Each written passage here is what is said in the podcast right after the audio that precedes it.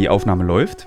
Ähm, herzlich willkommen zu einer neuen Ausgabe des Thilo Mischke Uncovered Podcasts. Und da sich in den letzten Wochen oft beschwert wurde darüber, dass ich nur noch Quatschgespräche führe, ähm, die zu nichts führen, habe ich mir heute einen Gast eingeladen, der zu einer aktuellen politischen Lage sehr viel erzählen kann. Es handelt sich dabei um Paul Ronsheimer, den viele aus dem Internet kennen als Journalisten, der für die Bild arbeitet. Und ich weiß, dass viele jetzt die Augenbrauen hochziehen, weil ich mich schon oft despektierlich hier in diesem Podcast über die Bild geäußert habe. Aber wir reden heute nicht über die Bild. Denn einem Journalisten ist es am Ende dann doch egal, für welches Medium er die Geschichte macht, wenn er in einem Krisen- oder Kriegsgebiet ist. Dann ist es, die Erfahrungen sind unabhängig vom Medium, für die, die, die es schreibt. Und Paul war in Afghanistan. Wie lange warst du da? Ja, vielen Dank für die Einladung erstmal, Thilo. Ich war ähm, drei Wochen insgesamt, ähm, jetzt zuletzt in Kabul bis zum 23. Juli. Das war schon die Situation, als sich sehr zugespitzt hat und ähm, die Taliban schon sehr ähm, vormarsch waren. Was passiert da eigentlich gerade? Also wir beide waren, du warst glaube ich öfter als ich in, wie oft warst du insgesamt in Afghanistan? glaube über zehn Mal auf jeden Fall, zwölf Mal. Also du kennst dieses Land und du weißt, wie es sich anfühlt und du weißt, dass es sich besonders anfühlt. Ähm, was passiert gerade dort und hast du in der Vergangenheit damit gerechnet, dass das nochmal passieren könnte? Ich habe nicht damit gerechnet, dass es so schnell gehen würde, glaube ich, aber ich habe schon damit gerechnet, dass die Taliban schaffen würden, äh, große Teile des Landes einzunehmen. Und das passiert gerade in diesem Moment, in diesen Stunden, in diesen Tagen.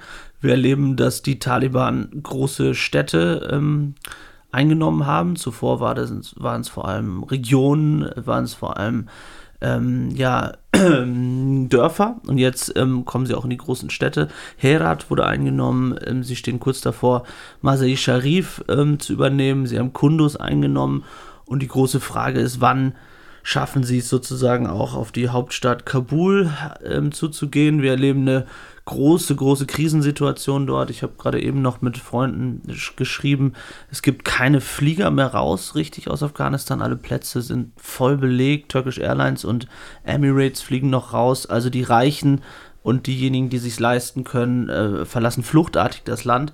Wir erleben, dass Präsident Ghani kurz vor dem Rückzug steht, möglicherweise in diesen Stunden oder in den nächsten Tagen. Auf jeden Fall gibt es natürlich dadurch eine politische Krise. Und wir erleben, dass die internationale Gemeinschaft sehr gelähmt darauf schaut, was dort passiert und es auch kaum fassen kann. Und viele sagen, dass die afghanische Armee so schlecht kämpft, damit hätten sie dann auch wiederum nicht gerechnet. Weil sie wurde ja von vielen Armeen auch trainiert, glaube ich, in den letzten 20 genau, Jahren. Genau, also die ähm, Amerikaner insbesondere in den vergangenen 20 Jahren ähm, hat die afghanische Armee ausgebildet. Wir hören auch sozusagen aus den USA, der Verteidigungsminister hat sich geäußert, auch Joe Biden, dass diese Armee jetzt auch kämpfen müsse. Das Problem ist die Motivation, die Moral dieser Armee, hat man das Gefühl. Ähm, das hängt sicherlich auch damit zusammen, dass äh, der Präsident und das gesamte politische System sehr umstritten ist. Wir erleben viel Korruption in Kabul, auch bei der, ähm, bei der afghanischen Regierung, was wiederum auch dafür sorgt, dass die Bevölkerung sehr frustriert war in Teilen von dem, was dort passiert ist. Also der Westen hat viel Geld mitgebracht, aber dieses Geld ist oft versickert. Ähm, diese Taliban war ja nie wirklich weg. Also ich, ich war jetzt vor zwei Jahren das letzte Mal in Kabul und dann hatten wir so, wollten wir raus aus Kabul und wollten in den Süden und dann wurde uns gesagt, es geht nicht, da sind Bezirke, die gehören der Taliban. Das gehört doch zur Wirklichkeit des Landes, dass die Taliban eigentlich immer da war und nie wirklich verschwunden ist. Sie war ja nie besiegt oder irgendwie, sie war einfach nur nicht an der Macht. Genauso ist es. Die Taliban waren immer irgendwie da, mal mehr, mal weniger.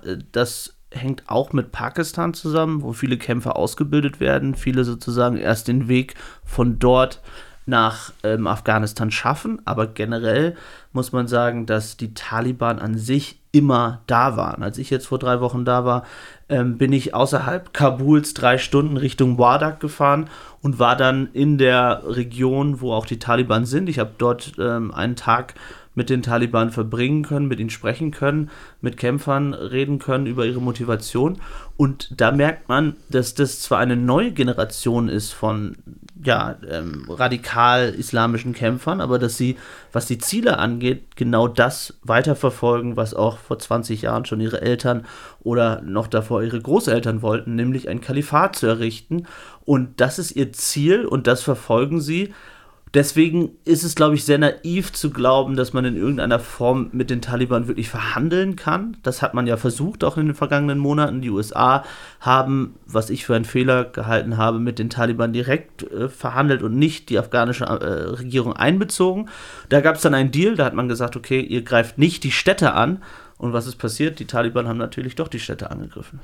Diese, also ich meine, diese Taliban gibt es ja schon viel, viel länger als seit 20, 30 Jahren in Afghanistan im Mittleren Osten. Ich weiß gar nicht, ob man das so eingrenzen kann. Es sind ja so Familien, Clans, ähm, Gruppierungen, die sich zusammengeschlossen haben. Und es war ja ursprünglich mal einfach der Kampf um Land, um dort zum Beispiel Schlafmohn anzubauen. Das war ja ursprünglich mal ein, ein Konflikt, der darauf basierte, wir bauen das hier an und das ist unser Gebiet und wenn ihr uns in Ruhe lasst, dann können wir das auch weiter anbauen, weil der Weltmarkt braucht es für Medizin, aber auch für Drogensucht. Ähm, Wann wurde das eigentlich also religiös bzw. ideologisch? Wann schwappte das um? War das noch mit der Sowjetunion, als die Sowjetunion die Taliban unterstützt hat im Kampf? Oder wann fing das an, dass daraus eine Ideologie wurde?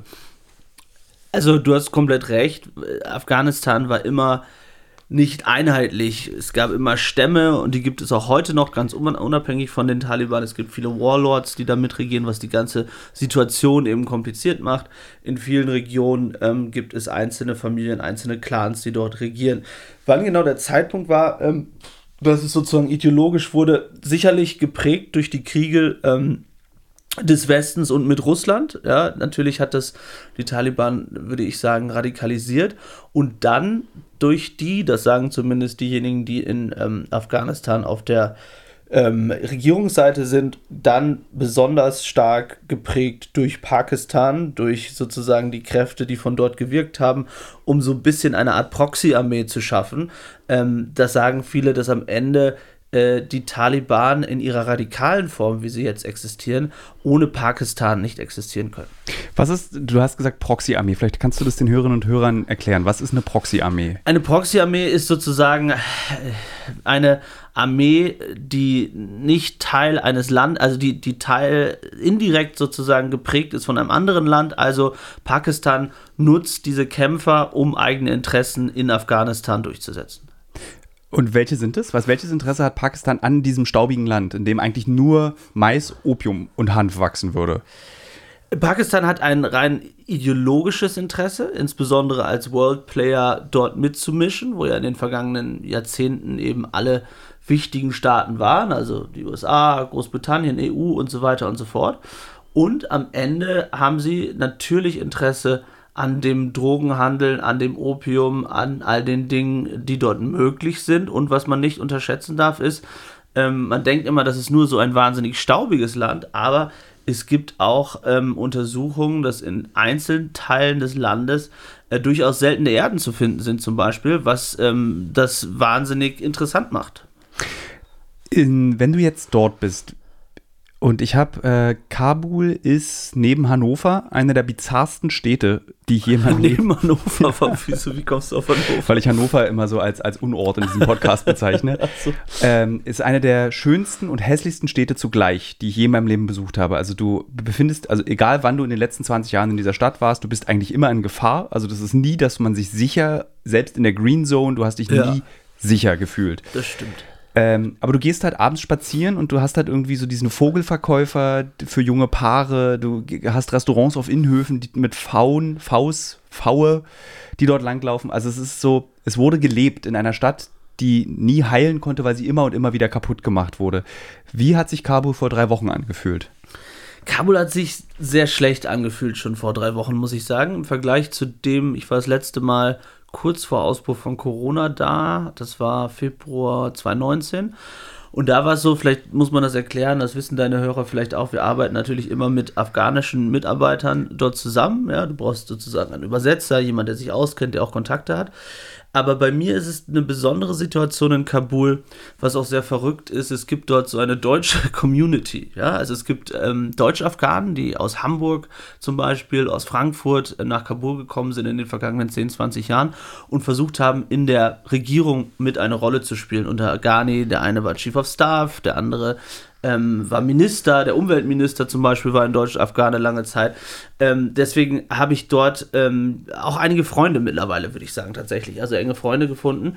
Ähm, und es war so, dass es das erste Mal so war, dass unser ähm, Mitarbeiter, unser afghanischer Mitarbeiter, der sehr furchtlos normalerweise immer ist, gesagt hat, wir brauchen einen Guard, ja, und normalerweise, also jemand mit Waffe, der mit uns mitläuft, weil normalerweise mache ich das nicht, weil ich immer sage, Low Profile, ja, also was bringt mir das, wenn ich jemand habe und dann nur sozusagen ähm, dafür sorge, ähm, dass wir Attention bekommen auf der Straße, aber er sagt, es gibt so viele Entführungen, so viel Kidnapping, so viel Targeting, ist es so, dass sie verboten haben, dass Motorräder fahren dürfen, weil auf diesen Motorrädern so viele Killer unterwegs waren, die dann direkt ähm, Regierungsmitarbeiter niedergestreckt haben. Also die, den Einfluss der Taliban ähm, hat man auch dort gemerkt. Es war so ein bisschen eine Vorpanik, kann man fast sagen. Ähm, viele Frauen, mit denen ich dort gesprochen habe, hatten große, große Sorgen, dass all das, was sie aufgebaut haben in den vergangenen 20 Jahren, ähm, da niedergeht. Diejenigen, ähm, die in der Regierung gearbeitet haben, haben große Sorge, dass sie ähm, ermordet werden. Es war eine wirklich, ähm, ja, also du hast es richtig gesagt, Kabul war nie sicher, aber es war besonders extrem, habe ich es diesmal, äh, diesmal empfunden. Und es war auch so, äh, dass man gemerkt hat, dass die Stadt noch voller geworden ist. Ja? Also man muss sich das so vorstellen, aus allen Regionen, wo momentan Taliban einfallen und diejenigen, die nicht unter diesen Taliban leben wollen, die flüchten alle nach Kabul und die Stadt ist wahnsinnig voll. Du kommst kaum voran, der Verkehr und ähm, es ist so, wenn man dort zum Passamt geht, sieht man 10.000 Leute jeden Tag, die sich einen Pass geben lassen und versuchen, das Land zu verlassen. Dieses, äh, mein Kontaktmann in Kabul sagte mir, als ich da war und wir über die Taliban sprachen und er mir eben diese Normalität erklärt hat, also dass dieses Land schon immer mit den Taliban gelebt hat, dass du sie oft auch an ihren Mützchen erkennen kannst, wer sich dem zugehörig äh, zeigt, auch in Kabul. Also du konntest Taliban sein in der Zeit der bef versuchten Befriedung und du hast keine Probleme bekommen, wenn du diese traditionelle Kleidung getragen hast. Und er hat zu mir gesagt, früher war es so, da, als die Taliban geherrscht hat, ja. Hast du gerade in eine Maske ja, geschnaubt? Ich habe keine, keine, keine, keine Taschentuch dabei. Äh, sollte ich eine Maske aufsetzen, wenn du so schniefig bist? Nein. Äh, früher ähm, war es eben so, dass die, als die Taliban da war, war es sicher, aber jetzt ist es schöner. Das war sein Satz. So hat er diese Zeit beschrieben. Und da kannst du natürlich den Einwand geben, es war sicher, wenn du ein heterosexueller Mann bist. so. stimmt. Ja, also ich glaube, du sagst es richtig. Es gibt ähm, die Leute, also auch mit denen ich dort zusammenarbeite, ähm, die haben alle Kontakte zu den Taliban auch, ne? Natürlich auch jemand, der mit Journalisten zu tun hat. Und wir haben dann Wochen oder Monate lang auch mit denen verhandelt, ja, ob wir dort rein können. Das muss man sich so vorstellen. Da gehen dann verschiedene Briefwechsel hin und her und sprichst mit dem und dann kommt der Obermilitärkommandeur und irgendwann sagen die dann, okay, ist approved, ihr könnt kommen. Und dann habe ich meinen Mann dort gefragt, naja, aber was ist jetzt, wenn die sich nochmal anders überlegen und wir gerade da sind, sagt er, ah, nö, also normalerweise, wenn die Taliban sagen, ähm, dass ihr kommen dürft, dürft ihr kommen. Ähm, und das ist sehr bürokratisch eigentlich, ja. Also wenn du dir das System anschaust, auch wenn man sich die Bilder jetzt anschaut, da ist dann direkt ein, ein Verkehrspolizist auf den Straßen zu sehen. Es gibt ganz viele Stempel, ganz viele Dokumente. Ähm, also die Taliban wissen genau, was sie wollen, ähm, aber sie haben sich halt nicht verändert in der Weise, wie sie, wie sie vorgehen. Es gibt jetzt schon Berichte über Zwangsverheiratung von Frauen. Es gibt Berichte darüber, wie Frauen, aus, die in der Bank gearbeitet haben, da rausgejagt werden und gesagt wird, ähm, Frauen dürfen nicht arbeiten. Ähm, ich habe dort einen Taliban-Richter getroffen, der mir erzählt hat, wie äh, wie man Schwule steinigen muss oder eine Felswand auf sie fallen muss, was ich besonders absurd fand. Also klingt jetzt irgendwie, also der dann erklärt hat, diese Felswand muss 2,5 bis 3 Meter sein, die dann auf diesen Homosexuellen äh, fallen muss. Und du fragst dich so, Mensch, also wenn ihr so viel ähm, Zeit aufgewendet hättet, irgendwie um dieses Land aufzubauen, alle gemeinsam, ja, dann sehe es in Afghanistan anders aus ich glaube, dass der Westen oder dass wir uns alle äh, in zweierlei Hinsicht etwas vormachen. Du hast komplett recht, dass die Taliban nie weg waren und dass auch sozusagen diese Ideologie immer vorhanden war und dass das auch gar nicht funktioniert, das komplett zu eliminieren, selbst wenn man das wollte als Westen. Aber zweitens, glaube ich, machen wir uns auch etwas vor in der Frage, dass man das irgendwie verändern kann oder dass man mit denen verhandeln kann. Ja, jetzt gab es hier den Vorstoß, glaube ich, in Deutschland zu sagen, wir müssen irgendwie den Taliban etwas anbieten und das, hab ich, das hast du getwittert, ja. das hat die Linke. Ja. Du lachst, aber da war ich, habe ich, ich habe auch so äh, die Augenbraue hochgezogen, als ich es gelesen habe, dass du das eben eher so, das geht eben nicht. Aber das war ja das Gebaren mit den Taliban auch 20 Jahre lang. Also es gab ja unzählige Deals zwischen den Amerikanern und den Taliban bezüglich Sicherheiten, Straßen, wir geben euch Geld, ihr baut irgendwas auf. Das ist, das ist aber es ist jetzt kein ungewöhnliches Angebot. Eben, ich glaube, Gregor Gysi hat es im Bundestag, glaube ich, gesagt und du hast es geteilt. Diesen, nee, er hat es nicht, im, nicht im Bundestag gesagt, weil er hat es, glaube ich, irgendwo gefordert in irgendeinem ja. Medium, hat gesagt, man muss mit denen verhandeln und ihnen sozusagen mehr oder weniger drohen, damit, dass ähm, man äh, Fördergelder einstellt, dass man dies, dass man jenes macht was, weshalb ich glaube, dass es nicht funktioniert, ist, dass, wenn man sich die Verhandlungen nochmal anschaut, die es ja gegeben hat in Doha, monatelang, ohne die afghanische Regierung, nur mit der, mit der westlichen, mit dem westlichen Ansatz, da gab es unzählige Versuche, sie auf eine Richtung einzuschwören und sie haben alles gebrochen davon. Mhm. Ja? Und ich glaube auch nicht, dass äh, sie das irgendwie interessiert, ob ob Deutschland irgendwie sagt, ähm, wir stellen irgendwelche Zahlungen ein. Ja, das Aber was ist denn dein Vorschlag? Was, was wäre denn die Lösung? Einfach aufgeben? Nein, meine, mein, was heißt mein Vorschlag? Also. Oder deine Überlegung? Meine dazu. Überlegung ist, oder man, man, muss, man muss früher anfangen. Ich glaube, dass der Abzug überstürzt war, viel zu überstürzt, auch wenn man sich überlegt, gerade. Genau, dass die Amerikaner teilweise nicht mal die afghanische Regierung informiert haben, wo sie raus sind und dann sind die Taliban sofort drauf, ja, also das hätte so nicht passieren dürfen. Und ich glaube auch, wenn wir über militärische Verantwortung sprechen, den Amerikanern kann es am Ende ziemlich egal sein, ja, ob ähm, wie, wie da regiert wird, ja, weil die Menschen, die von dort flüchten, die, die gehen nicht in die USA, sondern die gehen Richtung Iran, Türkei und versuchen nach Europa zu kommen. Das heißt, wir haben großes Interesse daran.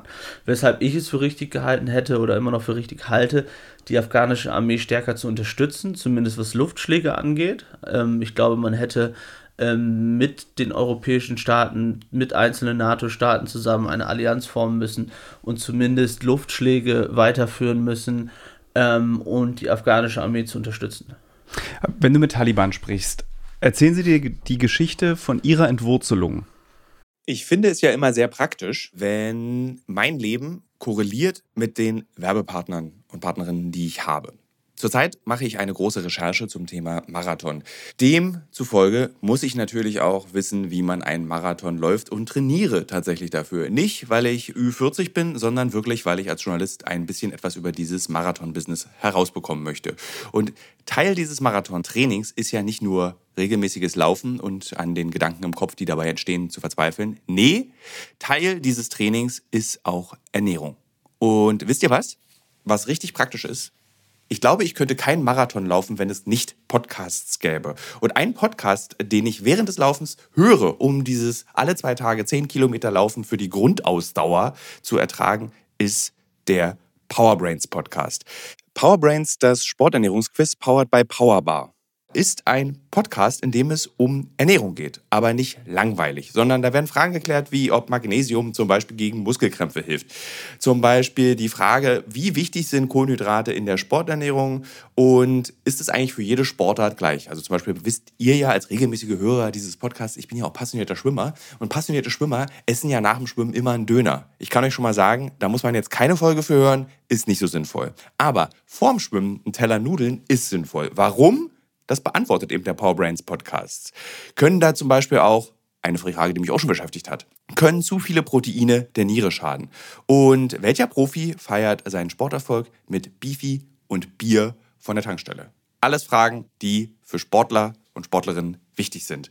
Das Gute an diesem Podcast ist, der ist nicht langweilig. Der ist eben äh, wissenschaftlich, aber auch gleichzeitig ein spannender Mix aus Quizshow zum Mitraten. Dazu gibt es Interviews, Anekdoten und sehr aufschlussreiche Wissensvermittlungen mit Host Danny Herzog. Bis zum 14.03. gab es folgende Gäste. Der Ironman-Gewinner und Triathlet Sebastian Kienle, Legende Joey Kelly, TikTok-Fitnessstar Joe Wünsche und andere Gäste aus der Staffel sind René Adler, Otto Bulletproof, Jonas Deichmann, Imke Salander, Maren Schiller, die ich im Übrigen auch für die Recherche treffe, und viele mehr. Jeden zweiten Donnerstag erscheint eine Folge und ihr könnt es auch als Videopodcast gucken auf dem Powerbar YouTube-Kanal. Ja, Ich würde sagen, wenn ich es beim Laufen höre, könnt ihr es auch beim Laufen hören oder wenn ihr die Innenseite eines Backofen reinigt oder wenn ihr Staubsaugt oder wenn ihr ähm, lange Pendelstrecken mit der U-Bahn habt, Straßenbahn oder im Auto. Egal. Es ist ein guter Weg, um die Zeit zu vertreiben. Es ist ein guter Weg, etwas über den eigenen Körper zu lernen. Und wie reagiert man dann da? Ja, sie erzählen sehr emotional davon, wie sie das erlebt haben, wenn die Amerikaner, als die Amerikaner kamen und die ähm, sozusagen, wie sie mit ihren Eltern umgegangen sind. Und ähm, sie erzählen sehr emotional darüber, äh, dass aus ihrer Sicht sozusagen diese Regierung ähm, total korrupt ist, übrigens geprägt durch den Westen. Vorher kannte man Korruption nicht in Afghanistan, erst als die Amerikaner und die Deutschen oder wer auch immer mit den Geldkoffern kamen, war klar, Mensch, äh, so funktioniert das mit der Korruption. Also wir haben das dorthin importiert, das muss man immer wieder dazu sagen. Aber äh, das ist der Vorwurf und der auch total verfängt ähm, bei Teilen der Bevölkerung zumindest, dass sie unzufrieden sind mit der Regierungsform. Oder auch so ganz einfache, fast ja aus ihrer Sicht populistisch klingende Dinge wie es gibt keine Kriminalität, wenn die Leute wissen, dass ähm, den Dieben die Hand abgehackt wird. So ein ganz einfacher Satz, aber der total verfängt bei Teilen der Bevölkerung. Die sagen, genauso ist es, lieber drakonische Strafen ähm, und dafür haben wir keine Kriminalität. Also es ist nicht so, dass alle sagen würden, um Gottes Willen, ähm, was wollen die Taliban, sondern es gibt durchaus Leute, die dort sagen, das ist richtig so. Ja, das, das, ist ja, wenn man jetzt mal, um jetzt tatsächlich mal in die Kommentarspalten deines Mediums zu gucken, der Bild, da wird es ja nicht selten auch gefordert. Naja, also Hand am Haken findest du jetzt in der aber sagen wir mal drakonische Strafen. Drakonische Strafen werden naja, gefordert. aber also du würdest auch bei uns nicht finden, zum Beispiel, ähm, dass die Bildzeitung fordern würde. Nee, nicht ihr, sondern eure Leser. Oder zumindest die Kommentatoren. Leser. Ja, das stimmt, wobei wahrscheinlich ist es so, wenn du in Deutschland fragst, ähm, sollte es die Todesstrafe für Kindermörder geben, wäre wahrscheinlich eine große Mehrheit dafür. Das stimmt. Das ist sozusagen, glaube ich, im, im, im Wesen äh, oder in der Mehrheit der Menschen so, dass sie drakonische Strafen eher gut finden. Ähm, so, und so äh, funktioniert es, so haben sie es auch geschafft, Teile der Bevölkerung auf ihre Seite zu bringen. Wie gesagt, immer nur Teile, ähm, denn ohne das würde es nicht funktionieren. Und dann ist es so, dass sie sehr viel darüber sprechen, wie glücklich sie darüber sind, dass Deutschland abgezogen ist und die Amerikaner abgezogen hm. ist und dass sie auch so sehr absurd gewisserweise darüber reden und sagen, ja, und ja, weißt du, wir wollen aber auch gute Beziehungen mit euch und unser Außenminister muss dann euren Außenminister treffen und ähm, äh, wir haben überhaupt kein Problem mit dem Westen, solange wir hier unser Kalifat haben und ihr euch nicht einmischt, wollen wir gute Beziehungen haben ähm, zu, zu den Ländern um uns herum. Was ja tatsächlich jetzt wieder dazu führt, dass Russland und China zum Beispiel versuchen, die Taliban oder mit den Taliban ganz stark zu kooperieren, weil ihre Strategie ist zu sagen. Sollt ihr ein Wasser mit ohne Kohlensäure holen? Nee, nee, ist alles okay. Ich bin nur. Hab, äh, war ein bisschen länger gestern.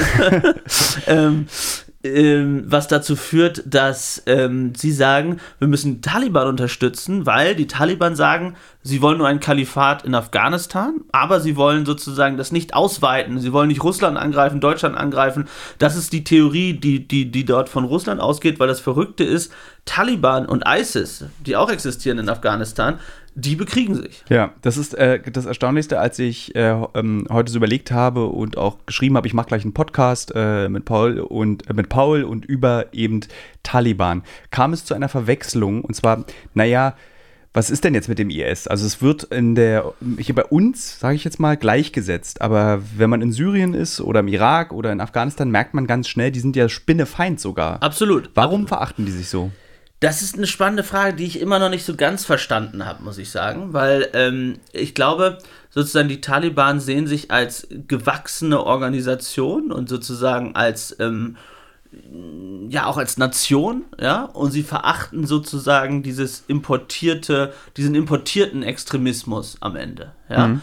Ähm, und ähm, natürlich haben sie äh, und, und, und der IS oder ISIS hat ja auch sehr äh, zugespitzt funktioniert mit einem ähm, äh, wie ist er, Bagdadi, Bagdadi ja, ja, Der, der sozusagen der eine Mann ist und so weiter. Also diese Personalisierung, die dort nicht stattfindet.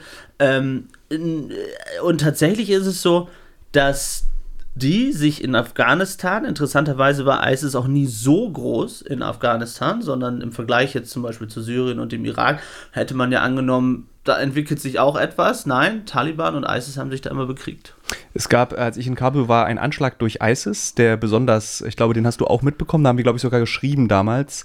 Das war dieser Anschlag morgens. Wir Ja. wollten hin, haben verschlafen und eine Stunde später gab es einen zweiten Anschlag. Ja. Und dann war das Statement der Taliban dazu, sowas machen wir nicht.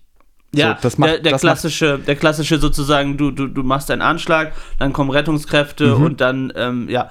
Ja, ja, das ist sozusagen die besonders perfide Methode, äh, die, die, die ISIS nutzt. Und dann, das fand ich sehr, weil das war dann so, auch dann saßen wir in diesem Safehouse und an dem Tag sind, glaube ich, fast 20 Journalisten gestorben, also Die Fotojournalisten. dahin sind, die ne? hin Ja, ja. Und in diesem Safehouse saßen halt ganz viele Leute und haben geweint, weil mein Ja. Fotograf ist heute früh gestorben, mein Kameramann ist gestorben, mein der Schreiber für, ich glaube Associated Press hat einen Ja. Schreiber verloren. Und ähm, das fand ich wirklich, da dann ging eine Kondolenz von der Taliban aus durch diese Stadt und hat gesagt, es tut uns sehr leid, das ist unmenschlich und furchtbar, dass so ein Terroranschlag gemacht wurde. Mhm. Wir sprengen uns vor irgendwelchen Schulen hoch, äh, aber ihr, äh, äh, sowas macht man nicht. Ja. Und ähm, diese Menschlichkeit hat mich tatsächlich überrascht. Und ähm, weißt du, beim IS war es immer so einfach, da hattest du diesen Bagdadi, du hattest diese versprengten Europäer, Ja. die nicht wenig sind, aus, eigentlich aus der ganzen Welt Leute, die wahnsinnig chaotisch und irre gehandelt haben und völlig ohne Konzept. Also wir führen jetzt mal eine Ja. neue Währung ein, das Genau. ist wichtig, äh, wir machen mal Kleiderregeln bei 50 Grad im Sommer, die furchtbar sind, äh, wir bringen unfassbar viel organisatorischen Aufwand innerhalb von kürzester Zeit in ein Land, das eigentlich nicht existiert. Und bei den Taliban ist es so irgendwie so, als wenn es so ein Regelbuch gibt, was 100 Jahre alt ist. So müsst, musst du sein, wenn du Taliban bist. Ja, sehr gewachsene Stru Ja. Strukturen eben, weil sie seit ähm, Jahrzehnten, seit Generationen so funktionieren. Und ich glaube, deswegen funktioniert auch die Übernahme Afghanistans derzeit so einfach für sie. Ja? Ähm, sie wissen genau, was sie dann in einer Region anstellen, wie sie da äh, so ganz einfache Dinge, die bringen einfach ihre Stempel mit, die, die existieren schon, ja, die müssen nicht gemacht werden. Ähm, und die können einfach übernehmen. Äh, was wiederum äh, durch ihre Organisation auch dafür sorgt, dass sie genau wissen, wer hat mit wem kooperiert. Die haben überall Listen von Leuten, die mit den Deutschen gearbeitet haben, mit den Amerikanern gearbeitet haben. Äh, Sie haben Listen, sie wissen genau, wer für wen, äh, in welchem Regionalrat von Ghani bestimmt wurde. Sie wissen genau, wer in Kabul wo wohnt. Ja, also meine Freunde dort zum Beispiel, die mit der, mit, also für die afghanische Regierung arbeiten, die werden halt Target Number One. Ja, wenn die Taliban nach Kabul kommen, dann gehen sie sozusagen erstmal in dieses Viertel und ähm, äh, Werden die töten. sofort hingerichtet? Ja. Wirklich. Ja. Sind die Taliban grundsätzlich böse? Ja. Ist es so? Es ist so einfach. Kann man das sagen? Ja, das kann man so einfach sagen. Sind sie böse, weil wir glauben, im Mittleren Osten müsste unser Verständnis von Demokratie und Gerechtigkeit genauso herrschen? Ich weiß gar nicht, ob, ob das so, ob man irgendwie da von unserem Verständnis sprechen muss. Also ich finde eine Organisation oder jen, jemanden grundsätzlich böse, um bei dem Beispiel zu bleiben, der, weil ich oder XY für eine Regierung oder jemand gearbeitet hat, ihn direkt zu ermorden oder jemand zu ermorden, weil er für die deutsche Armee übersetzt hat. Ja. Also in dieser Konsequenz finde ich das böse. Natürlich ist das böse. Es ist was anderes, ob du in einem Krieg bist miteinander und du schießt aufeinander, weil du sozusagen um ein Gebiet kämpfst. Aber wenn du dieses Gebiet erobert hast, dann sozusagen von Haus zu Haus zu gehen und Erschießungen vorzunehmen, das halte ich für grundsätzlich böse. Was, wie unterscheiden sie sich von den Amerikanern da? Naja, also.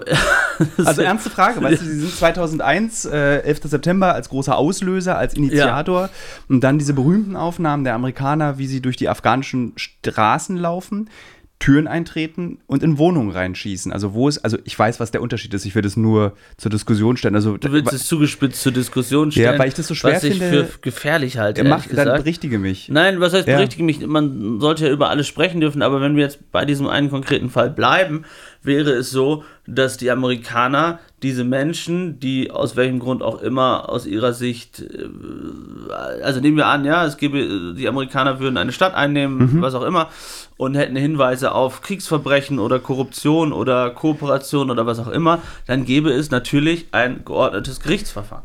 So, das ist der, der Unterschied. Ähm, und, und das ist der entscheidende Unterschied. Natürlich gibt es in Kriegssituationen und natürlich ist es so, dass die Amerikaner ähm, auch sehr, sehr viel Scheiße gebaut Scheiße haben. gebaut haben, sehr, sehr viele auch Fehler gemacht haben ähm, in den Kriegen, dass viele Kriege oder einzelne Kriege ähm, ja so auch nicht hätten sein müssen, genauso oder nicht hätten sein dürfen. Genauso wie ich finde, dass wenn man nach Afghanistan geht, wie die Amerikaner es gemacht haben, und wo es aus meiner Sicht für Gründe gibt, es gibt auch möglicherweise Gründe dagegen, dann muss man in der Konsequenz aber auch da bleiben und kann nicht die Leute nach 20 Jahren im Stich lassen. Ja, also sozusagen der, der Fehler, ähm, erst reinzugehen, darüber kann man diskutieren, aber dann rauszugehen und die Leute, die ich sozusagen versucht habe, dahin zu führen, wie auch immer man immer sagt, westlich zu leben, westliche Werte zu tragen, Frauen irgendwie zu motivieren, ins Parlament zu gehen, die dann einfach alleine zu lassen und zu sagen, okay, ihr müsst jetzt mal kämpfen, das finde ich wirklich eine Schande, ehrlich gesagt. Ich, wenn man so in diese in die weitere Geschichte dieses Landes reinguckt, dann ist es ja so ähnlich. Also es gab ja mal eine Phase der Modernisierung im Iran, in Afghanistan, in Syrien, in vielen Ländern des Nahen Osten. Ähm, und dann gingen die Kriege los. Wie viel Verantwortung tragen wir als Bürger der EU, damals noch nicht, doch damals schon EU, aber als Bürger der ersten Welt in der Radikalisierung dieser Länder?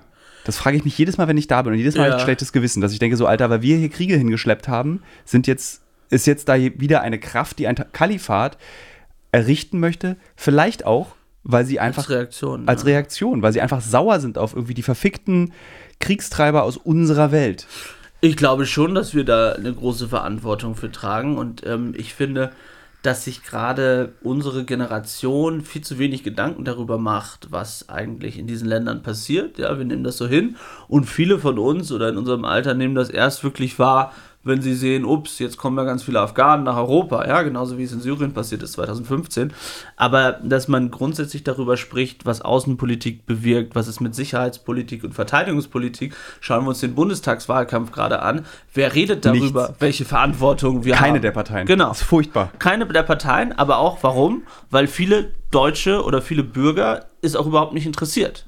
Ja, also du kannst mit Sicherheitspolitik oder Verteidigungspolitik ähm, keinen Baum gewinnen. Ja, also das ist und, und das ist schon genau wie du sagst, ähm, tragen wir eine große Verantwortung dafür, ähm, dass die Situation jetzt so ist, wie sie ist, weil wir entschieden haben oder wir haben Politiker gewählt, die am Ende dafür gestimmt haben, dass unsere Armee in dieses Land geht. Also tragen wir eine direkte Verantwortung. Und genauso tragen wir eine Verantwortung dafür, dass sie jetzt rausgehen.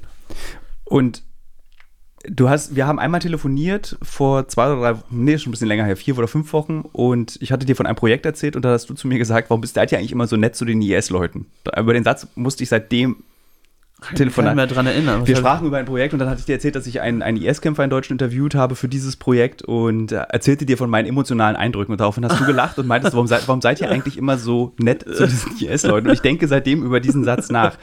Und der ist aber eigentlich auch die Triebfeder meiner Frage gewesen. Kann die Taliban einfach pure evil sein? Geht das? Wenn du diese Naja, was heißt die Geschichte- Taliban? Also ich Genau. meine, auch da muss man natürlich, also ich spreche jetzt von der Organisation, ich spreche von den Werten, die dann ähm, sozusagen davon abgeleitet äh, Konsequenzen und Taten folgen. Ja, also wir haben gerade darüber gesprochen, wie dort Menschen ermordet werden, wie Frauen zwangsverheiratet werden. Deswegen halte ich die Organisation für evil. Ich Ich, will bestreite- auch, ich will das kurz noch sagen, dass ich jetzt nicht Leute denken, ich bin ja so ein großer Taliban-Verteidiger. Du willst nur die Gegenposition In- einnehmen. ähm, äh, aber, aber ganz interessant, also als ich dort war im Taliban-Gebiet und dorthin kam, das waren irgendwie, äh, hätte man da auch in, einem, in einer Teestube in Neukölln sitzen können, ja? Also echt nette Jungs, hat man Tee getrunken, die haben Jokes gemacht und waren irgendwie lustig und sehr sympathische Jungs, ja? Bis sie angefangen haben, über das zu sprechen, was sie vorhaben. Aber ich glaube, dass natürlich einzelne von denen ähm, äh, die müssen nicht alle irgend nur was Schlechtes wollen, ja? Also und natürlich sind sie alle geprägt davon, von dem, was sie erlebt haben. Also diese Taliban-Kämpfer dort, die dann erzählt haben, ach ja, du erinnerst uns an den amerikanischen Professor, den wir mal gekidnappt haben und ähm, dann erzählt haben, ja, ich werde jetzt wieder irgendwie nach in die Stadt abgesandt und soll da irgendwie eine Autobombe unterbringen. Das haben sie alles so total beiläufig erzählt, weil das ihr Alltag immer gewesen ist. Ja, sie kennen nichts anderes. Sie sind nur in dieser Region, das ist Wardak, äh, so zwei drei Stunden von Kabul entfernt, aufgewachsen. Ihre Eltern äh, sind davon geprägt und das ist ihr Leben. Was ist, also gehst du von einer militärischen Intervention aus? Also, weil was diesen Krieg beenden könnte, konnte man sehr gut in Syrien oder zumindest aufhalten könnte, konnte man sehr gut in Syrien äh, bei in Afrin oder Raqqa beobachten. Also in dem Moment, wo Flugzeuge im Spiel sind, hältst du solche Wellen auf, weil eben der Taliban oder der IS-Kämpfer mit seinem AK-47 und mit ein paar selbstgebauten Granaten kann nichts Na, jetzt haben sie einige, einige Waffen, Panzer und modernes Gerät durch die westlichen Kräfte bereits äh, capturen können. Ne? Können sie es benutzen? Äh, also äh, in dem Gebiet, in dem ich war, waren sehr, sehr viele amerikanische Waffen und die konnten damit durchaus umgehen, ja. Also sind schon aber klar, sie haben keine Flugzeuge. Deine Frage, gibt es eine militärische Intervention? Mit Flugzeugen. Also mein, ich habe gelesen, es gibt, glaube ich, Bombardements der Amerikaner bereits. Noch, noch, naja gut, die, die gab es immer so, die sind ja, die Amerikaner, äh, das vielleicht sozusagen, die, die, die ziehen komplett ab mit allen Kräften am 11. September. Daran hat sich auch nichts geändert. Und bis dahin werden sie noch vereinzelt weiter bomben. Ich könnte mir vorstellen, ähm, das ist also es gibt sicherlich Überlegungen dafür, wie man das weitermacht, aber man darf eine Sache nicht verkennen. Die Amerikaner und damit meine ich jetzt nicht die Regierung, sondern das Volk, ähm, die Menschen sind wahnsinnig kriegsmüde. Ja, du siehst es in allen Umfragen. Sie sagen, was sollen wir da? Ja, das ist völliger Quatsch.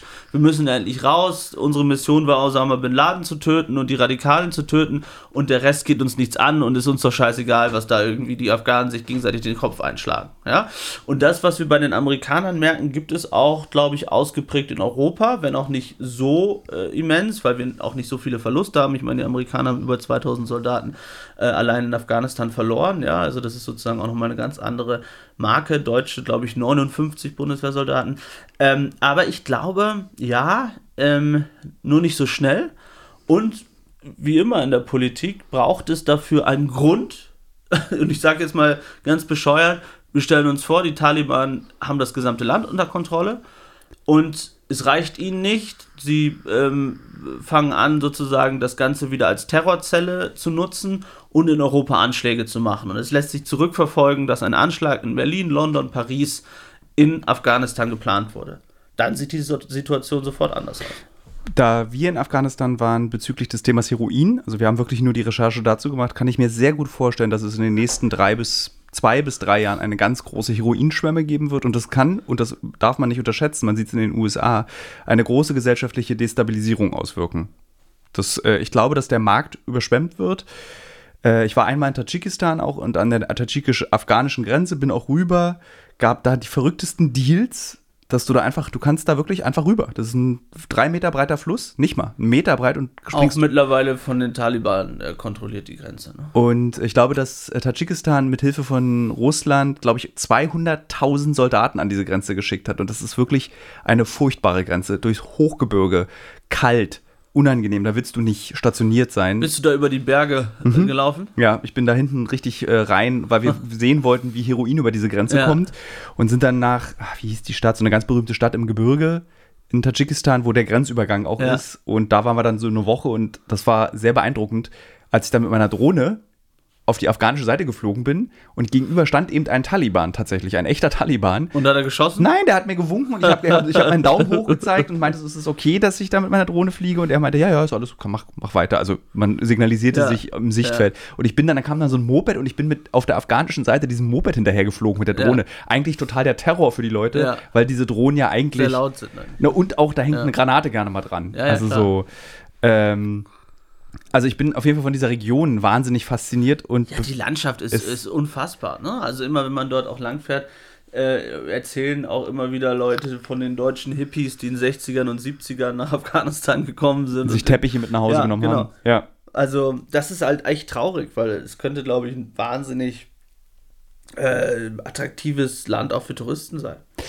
Glaubst du, dass Afghanistan, was jetzt gerade passiert ist, der Beleg dafür ist, dass unsere Demokratie als Exportgüter, unser Rechtsverständnis als Exportgüter zum Scheitern verurteilt ist? Nein, das glaube ich nicht.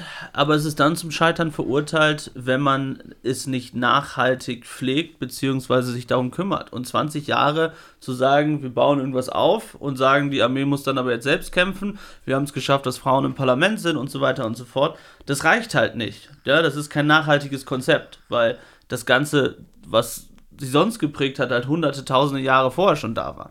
Ich glaube aber, ähm, wenn man über darüber nachdenkt, war es umsonst. Also es gibt halt auch wahnsinnig viele dankbare Leute gerade in Kabul, ja. Also die äh, durch den Westen oder durch die, die Kräfte und die Veränderungen äh, in die Schule gehen durften, die Uni besuchen durften, äh, Politikerinnen geworden sind. Ähm, es gibt ganz, ganz viele tolle, beeindruckende Frauen und das ist einfach so das wirklich Traurige, dass es halt entweder müssen sie fliehen oder ihr Leben, so wie sie es kannten, ist vorbei. Ja, also stell dir vor, du bist, weiß ich nicht, 30 Jahre alt ähm, und hast die letzten 20 Jahre äh, unter westlicher Prägung oder zumindest mit Prägung gelebt. Und jetzt sollst du dich 180 Grad wandeln, ja, wie der Taliban äh, zu mir sagte, Frauen sollen nur noch raus, wenn sie irgendwie Tiere füttern. Das ist schon echt dramatisch. Und wenn du mit den Frauen redest und, und oder auch, was man, was man jetzt auch in diesen Tagen sieht, ähm, wie viele dramatische Videos es da von Frauen gibt, die, die, die heulen und sagen, wie könnt ihr uns nur so alleine lassen, das ist echt schon wahnsinnig hart mit anzusehen, ich. Wer hat es ihnen genommen? Ich frage mich das wirklich, diese Frage. Wer hat dem Mittleren Osten, dem Nahen Osten, diese Freiheit der 60er, 50er und 40er Jahre wieder weggenommen? Das ist eine, also ich weiß es wirklich, kann dir, warum gibt es diese krasse Kehrtwende, 180 Grad, um diesen Satz zu bemühen, ins Mittelalter, ins moralische Mittelalter? Es war ja alles schon mal da. Ja, es war alles schon mal da. Ähm, es hängt natürlich ähm, am Ende, muss man sagen, mit einem radikalen Verständnis der Religion zusammen, ja, ähm, das zumindest zu dieser Radikalisierung in Teilen immer wieder führt ähm, und auch einer bewussten Missinterpretation natürlich der, äh, der Religion immer im Sinne ähm, dessen, was welche Gruppe auch immer vorhat. Ich glaube, ähm, das ist jetzt vielleicht ein bisschen platt, aber dass die, die Religion nicht gut tut. Äh, wahrscheinlich ist, nirgendwo. Ja, ich glaube, also egal welche Religion das ist. Äh, ja. Ich, hab, ich schreibe ja gerade ein Buch, die Hörerinnen und Hörer dieses Podcasts wissen es, und ich bin gerade fertig mit dem Religionskapitel und habe es auch schon vom Lektor zurückbekommen.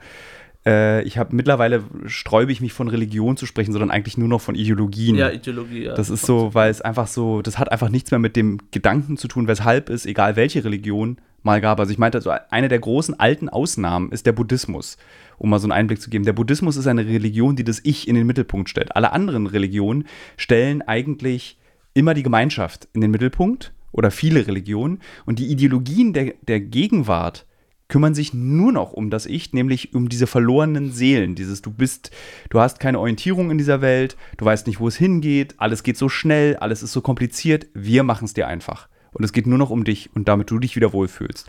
Und welche Religion würdest du annehmen, wenn du dir eine aussuchen müsstest? Aussuchen müsste.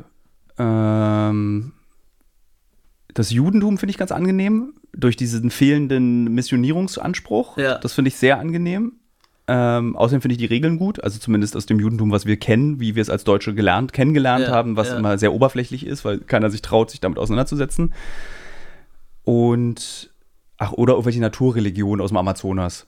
Stimmt. So, die die finde ich auch ganz super. Irgendwie. Die, die Pflanze, auch LSD wahrscheinlich. Ja, genau. Die Pflanze hilft, die Pflanze macht High, der Panther ist gut, das Tapir ist süß. Das, ich glaube, ich nehme ich nehm immer meine Aussage zurück, ich werde naturreligiös. Okay. äh, jetzt nochmal dein Rat als Profi, als Kriegsreporter. Ähm, natürlich bin ich total heiß darauf, in dieses Land zu reisen, einen Film dafür ja. darüber zu machen. Was ist dein Ratschlag? Ich weiß, dass meine Mutter diesen Podcast hört und mein Vater auch. Und Unbedingt hinfahren. ich fahre auch wieder hin. Ich kann momentan, ich wäre eigentlich schon gerne wieder da, aber es ging jetzt äh, diese oder nächste Woche nicht. Ich denke, man darf da nicht zu lange drüber nachdenken. Das ist einfach etwas Epochales, Geschichtliches, was gerade passiert. Ja, und natürlich muss man sich maximal absichern.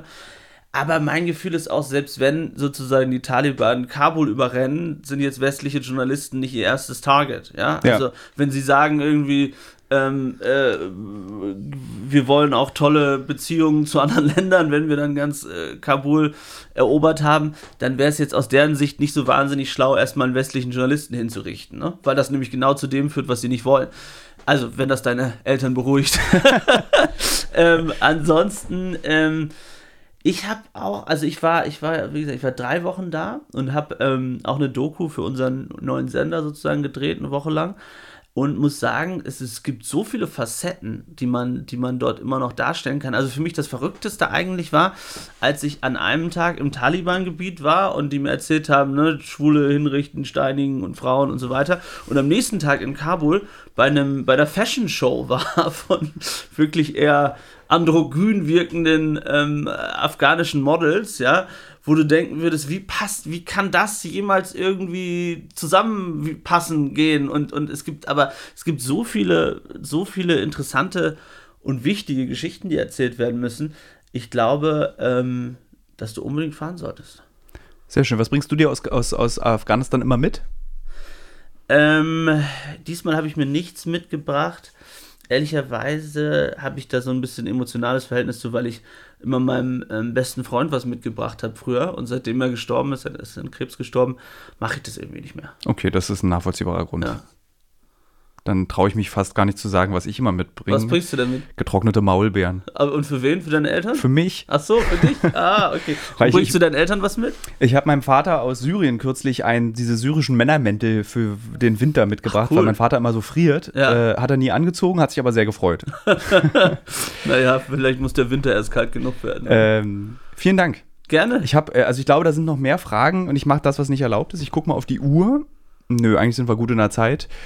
Tja, es wäre so schön, wenn wir eigentlich alle zusammenarbeiten könnten. Wie toll wäre das? Aber das ist ja. da, leider ist Medienjournalismus, also Journalismus in Deutschland ist auch politisch, ohne dass man es merkt. Ja, obwohl ich finde, ehrlich gesagt, das finde ich das Angenehme im, im Auslandsjournalismus, zumindest geht mir das so, ähm, dass man jetzt gar nicht so nicht irgendwie eine wahnsinnige Konkurrenz nee, miteinander das hat. Ne? Das tatsächlich also, nicht. Oder Fotografen? Gibt es diese, mm. da habe ich immer das Gefühl, so wer ist der Erste, der da war, wer macht ja, die krasseren das Fotos. Ist, das ist aber eher, glaube ich, so, war in einer Zeit lang, wo sozusagen immer vor 10, 12 Jahren wahnsinnig viele freie äh, Fotografen unterwegs waren in den Gebieten, was total nachgelassen hat, ja, also weil die natürlich eine große Schwierigkeit haben, ihre Fotos mittlerweile zu verkaufen, weil jeder Soldat ein Handy in der Hand hat, mhm. so ungefähr.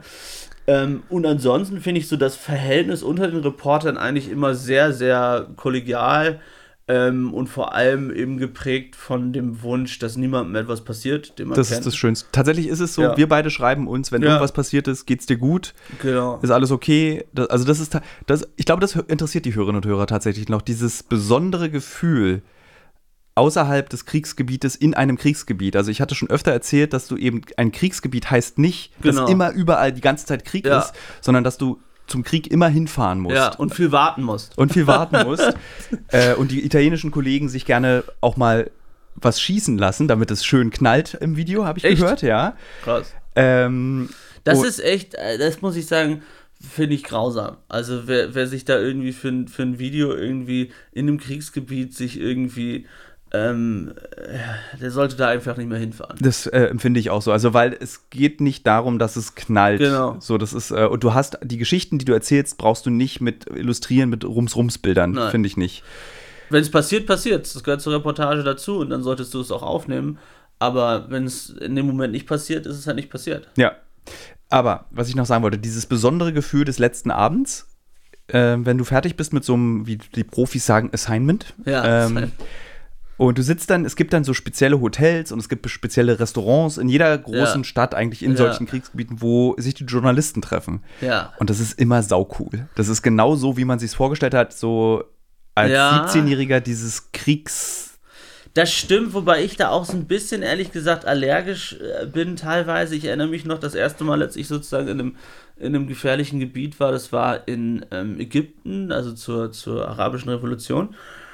Und ich saß da auch genau in so einem Hotel, ja, und an, einem, an einer langen Tafel und dann waren da die Old War Reporters und alle haben sich erzählt, wie wahnsinnig mutig sie waren und ja, wie gefährlich furchtbar. das war und wer fast dort gestorben ist und dort gestorben ist. Und das ist jetzt fast zehn Jahre her und ich habe mir echt geschaut, um Gottes Willen, so will ich irgendwie nie werden. Erstens und zweitens, ähm, ja, ich unterhalte mich da auch gerne mit Journalisten. Allerdings versuche ich meistens irgendwie, ähm, was jetzt in vielen Ländern einfach dadurch gut klappt, dass ich so viel schon da war, dass du einfach Locals kennst. Ja. ja? Und zum Beispiel dann in Afghanistan mit Leuten abhänge, die nichts mit Journalismus zu tun haben, einfach weil, äh, jetzt ganz unabhängig von der Geschichte, weil ich immer irgendwie so weiß ich nicht, so ein bisschen allergisch bin, wenn sich so alle, also so, das Dieses ist ist tatsächlich furchtbar. Ich finde Ja. es auch furchtbar. Ähm, was aber sehr schön ist, äh, sind diese, da ist so ein spezieller Vibe Das einfach stimmt, an diesen Orten. Du stimmt. musst dir jetzt nicht Ja. erzählen, dass du der Geilste bist, der Ja, irgendwie. nein, nein, nein, das, das äh, ist absolut so. Nein, und, und, ähm, und, äh, und das ist jetzt auch nicht, also nicht, dass man mich da missversteht, ist jetzt auch nicht so, dass das jetzt da irgendwie jeder macht, ähm, äh, also sich da irgendwie zu beweihräuchern oder irgendwie anzugeben. Ähm, und du hast vollkommen recht, das ist irgendwie, hat sowas von, ja, so wie man sich immer vorgestellt Ja, hat, und, ne? als und Kind ich fühle vielleicht. mich tatsächlich an diesen Orten auf so eine seltsame Art und Weise auch sicher. Also Ja. dieses dann nach einer Woche oder zwei oder drei, Ja. das erste Mal, dass du so so Ja. ausatmest. Wie ist denn bei dir, wenn du ins Flugzeug steigst? Schläfst du sofort ein, wenn das Adrenalin raus ist? Ich, oder? ich, ich habe leichte Flugangst. Ah, okay. ähm, und ähm, je nachdem, wie meine Verfassung ist, ich kann auch schlecht schlafen im Flugzeug. Ehrlich gesagt, wenn ich zurückfliege, wie jetzt auch aus Afghanistan, bin ich dann direkt nach Österreich und bin über Dubai geflogen, also aus Afghanistan raus.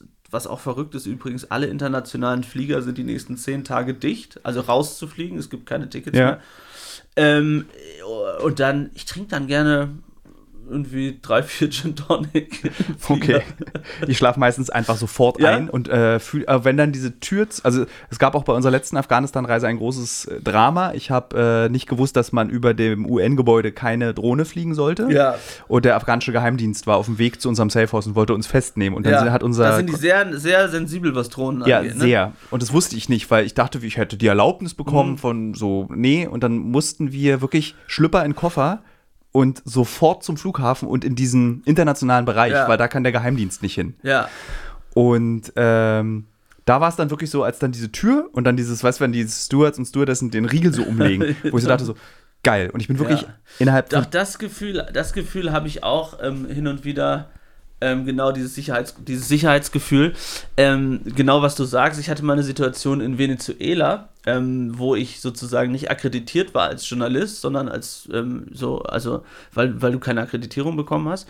Und ein Freund von mir war vorher, also an dem Flughafen, ähm, festgenommen worden, weil man wie im schlechten Film ihm in sein Gepäck irgendwie, ich weiß nicht wie viel, 20 Kilo Kokain gepackt haben. Ja, ähm, also offenbar wurde der beobachtet vom Geheimdienst die gesamte Reise. Er hatte mit Oppositionspolitikern gesprochen, das hat ihm nicht gefallen. Es war auch schon äh, zur Maduro-Zeit. Und dann haben sie ihm das da reingepackt. Dann ist er, in, wollte er gerade einsteigen in den Flieger und ist dann festgenommen worden und war vier Wochen im venezolanischen Knast. was glaube ich nicht so geil ist. Das ist nicht so geil. Nee, Nee. und äh, es war auch echt schwer für ihn, da wieder rauszukommen. Und ähm, das, da, da habe ich immer so ein bisschen Panik, in, wenn ich, ich weiß nicht, war jetzt vier, fünf Mal dort in Caracas, ähm, das hat man so Bilder im Kopf. Dann nutze ich diesen letzten Satz als Sendehinweis, liebe Hörerinnen und Hörer. Am 6. September kommt unser erster großer Film dieses Jahr, das Kokain-Netzwerk von Peru bis nach Berlin. Und wir haben die gesamte Produktionskette tatsächlich zurückverfolgen können mit lustigen Erkenntnissen und traurigen Erkenntnissen. Und äh, wer danach noch Kokain nimmt, ist selber schuld. Als nächstes rede ich noch, äh, beziehungsweise spreche ich gleich noch die Kolumne ein aus der Berliner Zeitung, die aktuelle. Und äh, ich freue mich, wenn wir uns alle wieder nächste Woche hören. Vielen Dank, Paul, dass du hier warst. Und tatsächlich, ich fand es schön, dass wir beide sogar verschiedene Ansichten in diesem Krieg sein können und es aber auf eine ganz zarte Ja, und sehr freundliche Art und Weise miteinander diskutiert schön. haben. War sehr schön. Dann, wenn der nächste Krieg ist, bist du wieder Gast. Gerne.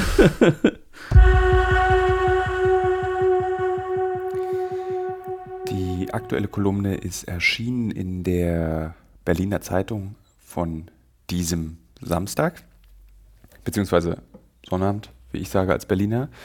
Und sie beschäftigt sich damit, oder zumindest versuche ich zu erzählen, um meine Eindrücke zu verarbeiten, die ich im letzten Jahr Recherche für unseren Film über die gespaltene Gesellschaft wahrgenommen habe. Die unerträgliche Einsamkeit der Querdenker. Und da steht er am Olympiastadion mit einem Megafon unter der Achsel, das Gesicht vom großen Glück verändert. Er steht da, den Rücken durchgedrückt, spricht mit fester Stimme über das, was ihn bewegt. Im Hintergrund bauen sich Polizisten zu einer Mauer auf. Leute bleiben stehen, hören ihm zu, schlagen ihm freundschaftlich, aber immer zu fest auf den Rücken, jubeln ihm zu und sind seiner Meinung. Es ist einer dieser unsicheren Sonntage, die es in diesem Sommer oft gibt. Der Wechsel zwischen Funktionsjacke und T-Shirt ist so fließend wie zwischen Husche und Sonne. Ich beobachte ihn professionell. Malte, der Freiburger aus Schleswig-Holstein, der extra die Fahrt aus dieser südwestdeutschesten Stadt nach Berlin auf sich genommen hat. Extra, um an dieser großen, für ihn wichtigen Demonstration teilzunehmen. Ich habe mich im letzten Jahr sehr viel mit dieser Bewegung auseinandergesetzt, habe auf Facebook geübt, wie es sich diskutieren lässt, wenn man unterschiedlicher Meinung ist und musste dort lernen, dass es nicht ums Diskutieren geht, sondern ums Recht haben. Ich habe mich mit alternativen Medienmachern getroffen, mit traditionellen Medienmachern, mit Opfern von Hass und mit Menschen wie Malte. Ich war auf unzähligen Demonstrationen und wurde bedroht, beleidigt, bespuckt, aber auch in den Schutz genommen und verteidigt. Weil es mein Beruf ist, habe ich mich in den Graben, der durch unsere Gesellschaft geht, begeben. Besonders Menschen wie Malte haben mich fasziniert. Ich wollte verstehen, warum sie unsere Demokratie so verachten, warum sie Andersdenkende so furchtbar dumm finden. Ich wollte wissen, warum sie antisemitische Mythen reproduzieren, ohne dass sie es merken. Ich habe viel mit ihnen geredet, Zeit mit ihnen verbracht, war mit ihnen spazieren, Mittagessen und ich war mit ihnen still. Und das ist möglicherweise der Weg zueinander gewesen. Still sein. Auch mit Malte, noch in seiner Wahlheimat. Nach einem fast dreistündigen Interview saßen wir beide erschöpft vor einer kleinen Waldkapelle und haben uns beobachtet. Ich war wütend mit ihm. Ich habe im Gespräch die Fassung verloren und mich danach bei ihm entschuldigt. Und er, er hat mich angesehen. Das ist schon okay, sagt er. Ich hätte mich auch besser auf das Gespräch vorbereiten können, erklärt er mir. Wir laufen nebeneinander und ich spüre, wie leer sich Malte fühlt. Das wollte ich nicht. Viele dieser Menschen, die ich auf den Demonstrationen getroffen habe, in ihren Wohnungen, in Cafés, wurden durch unsere Gesellschaft, die sie so verachten, gebrochen. Diese Bewegung ist ein Produkt einer Gesellschaft, die anderen ständig und immer ihre Makel vorführt. Nun sind nicht nur unsere Freunde, Familienmitglieder an Corona erkrankt, sondern auch unsere Gesellschaft. Und es kommt nun zutage, was sonst unter der guten Laune einer Leistungsgesellschaft verdrängt wird. Die Verdrängten. Vielleicht ist es das, was sie so viel Hass spüren und sprühen lässt. Sie werden nicht geliebt, nicht gebraucht, nicht geschätzt. In den Sehnsüchten sind wir uns aber alle gleich, denke ich, als ich Malte auf einer Parkbank mit Blick über die anbiedernde Landschaft um Freiburg beobachte. Wurdest du in der Schule gehänselt? habe ich wütend gefragt während des Interviews. Und ich meinte die Frage ernst. Und Malte will nicht antworten. Ein untersetzter Mann, den ich auf 45 Jahre geschätzt habe, bis er mir sagt, dass er 37 ist. Während wir Zeit verbringen, raucht er ein Päckchen Tabak am Tag, drückt die dünnen Zigaretten zwischen Daumen und Zeigefinger aus, hebt den Rest der selbstgedrehten in seiner Hosentasche auf. Er lebt mit seiner Schwester zusammen, sollte eigentlich Historiker sein, nennt sich aber nur so. Dafür hat er schon jeden Job gemacht, den es gibt, von Maurer bis Pizzalieferant. Er erzählt von seiner Schulzeit, davon, wie es ist, der Querulant zu sein. Aber eigentlich erzählt er in den stundenlangen Gesprächen davon, wie es ist, einsam zu sein, nicht gebraucht, nicht gewollt, nicht gesehen zu werden. Es bedrückt mich. Nichts an Malte und mir passt nichts an Malte und mir passt zusammen.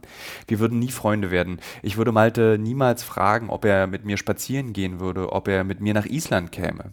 Malte und ich würden uns nicht kennen. Malte ist einsam. Er ist einer der einsamsten Menschen, die ich je getroffen habe. Später wird Malte von der Polizei festgenommen werden. Sie nehmen ihm sein Megafon. Die Menschen hören nun nicht mehr, was er sagt. Sie schlagen ihm auch nicht mehr immer zu fest auf die Schulter. Nun ist Malte nur noch allein in Berlin.